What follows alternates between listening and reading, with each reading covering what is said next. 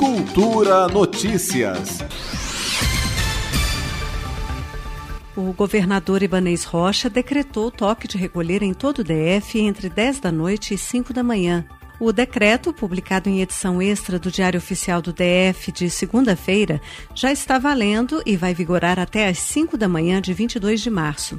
A medida foi tomada devido ao agravamento da pandemia de Covid-19 e à superlotação das UTIs e unidades hospitalares, segundo justificou o chefe da Casa Civil, Gustavo Rocha. Nesse período, já foram abertos, desde que começou essa crise, 264 leitos, a mais do que já existia. Esses leitos leitos, todos já foram ocupados. Na medida que abre leito, é, são ocupados no mesmo momento. Então, todas essas circunstâncias levam à necessidade de mais restrição na circulação. E muita gente pergunta, mas por que à noite e por que não durante o dia? É porque, como eu disse, justamente à noite, nas é, aglomerações, nas festas, é que está ocorrendo o maior índice de contaminação. Por isso que o governador, ouvindo a Secretaria de Saúde, entendeu por bem fazer inicialmente esse toque de recolher no período noturno.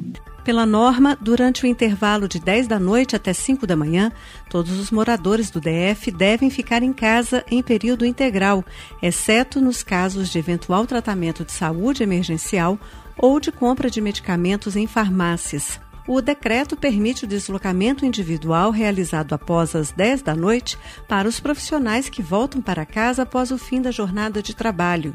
Todos os estabelecimentos privados devem encerrar as atividades às 10 da noite. Ficam de fora do toque de recolher hospitais, clínicas médicas e veterinárias, farmácias, postos de gasolina e funerárias.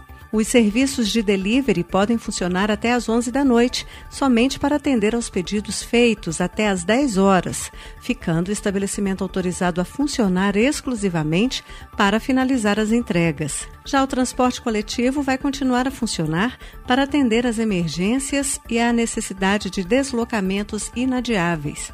O chefe da Casa Civil, Gustavo Rocha, ressalta, no entanto, que a população precisa se conscientizar e ajudar para a redução da taxa de transmissão da doença. É importantíssimo a conscientização, as pessoas precisam, não, não canso de repetir, tem que ser repetido isso constantemente. As pessoas têm que ter consciência de que a situação é séria e é preciso cada um fazer sua parte. Lembre-se de usar as máscaras, lembre de, se, de higienizar as mãos corretamente, evitar aglomeração, observar o distanciamento social, porque com a união disso tudo é que a gente vai conseguir diminuir a circulação dos vírus e sair dessa fase que nos encontramos.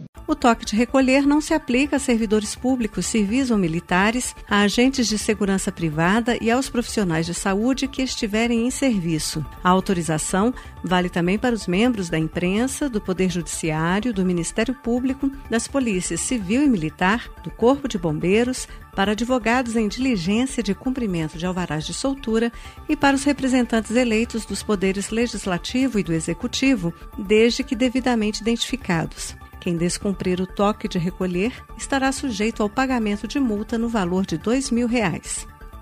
Flávia Camarano para a Cultura FM. Cultura Notícias.